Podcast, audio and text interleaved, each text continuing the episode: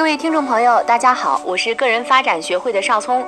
在今天课程当中，我将和大家一起来学习如何利用好冲突，为你们的关系加点香料。虽然我讲了很多赞美的原则和方法，但并不是说我们从此只需要赞美而不需要批评。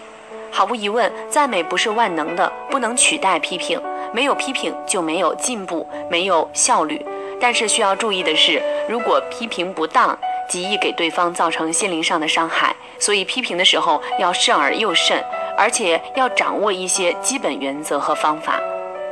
世界上人人都会犯错。董事长的铅笔也带有橡皮擦，那就是为了改正错误而准备的。我们需要做的是尽量减少失误，及时发现和改正错误。这就需要他人的提醒和帮助。我们可以接受别人诚恳地指出自己的错误，但没有人希望别人指责自己。指出就是就事论事，不涉及情绪和人格。这个方案呢需要再改进，预算呢要控制在十万以内。指出要改进的地方，而指责是情绪的反应，是态度的问题。你这个人怎么总是这个样子？抱怨对方，显示出自己的不满情绪。有效的批评应该是指出，而不是指责。指出错误的事实，但是不要涉及人格。比如你开车的时候，有一个小伙子突然在你的车前快速的跑过，你一个急刹车，吓出一身冷汗。此时，如果你对小伙子说，你刚才没走人行横道，多危险呀！你指出他没有遵守交通规则这一事实，我相信小伙子能够接受，至少不会与你有冲突。可是，如果你一瞪眼训斥道：“你找死啊！你没长眼睛！”你的话不是针对错误本身，而是冲着人去的。要是遇到脾气大的人，可能拍拍你的车窗：“你下来，咱们练练，看看谁找死。”那这样的话，打起来都是有可能的。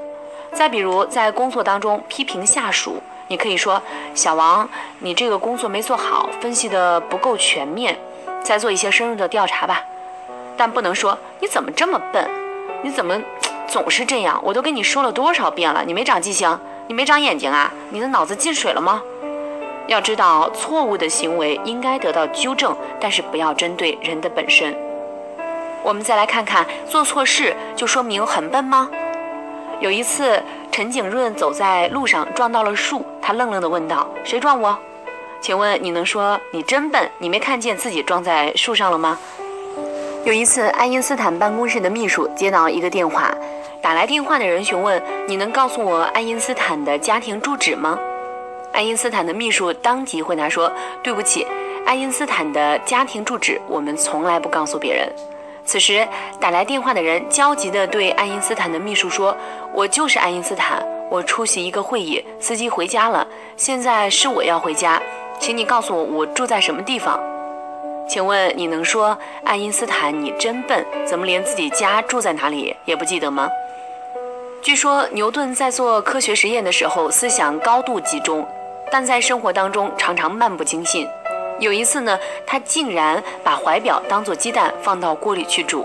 还有一次，因为小猫小狗进进出出影响他做实验，他特地给狗开了一个大洞，又在旁边给猫开了一个小洞。请问你能说牛顿你真笨？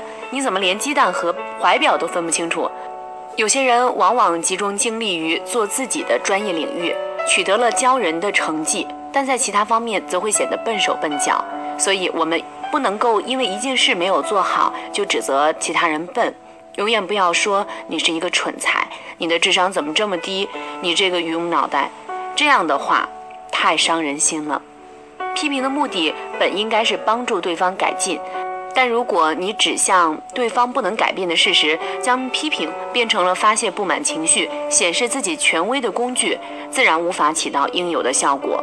比如，你不能说你们乡下人怎样怎样怎样。你们城里人怎样怎样？你们北京人，你们上海人，你们河南人，你们山东人，这些都是对方不能改变的。如果你的批评针对于此，只能引起对方的不快，于事无补。所以，指出对方的缺点和错误，哪怕是善意的提醒，也要针对他可以改变这个事实。比如，在隆重的宴会上，朋友的脸上沾了一颗米粒儿。你可以小声提醒他，他转身擦干净，然后充满自信地继续谈笑风生。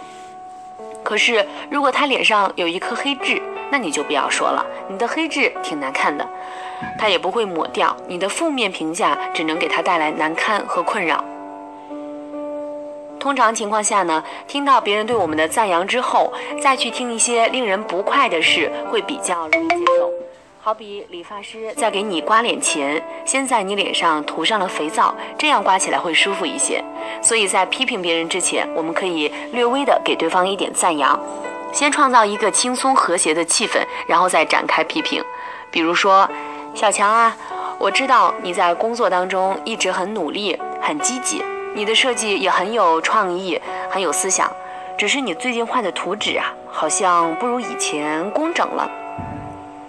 张老师，我知道你的教学工作呢一直比较优秀，学生们也很喜欢你的课，这很好。最近你有几次迟到，是不是家里有什么事儿？能跟我说说原因吗？可以采用三明治法，就是先表扬，再批评，最后再赞美一番。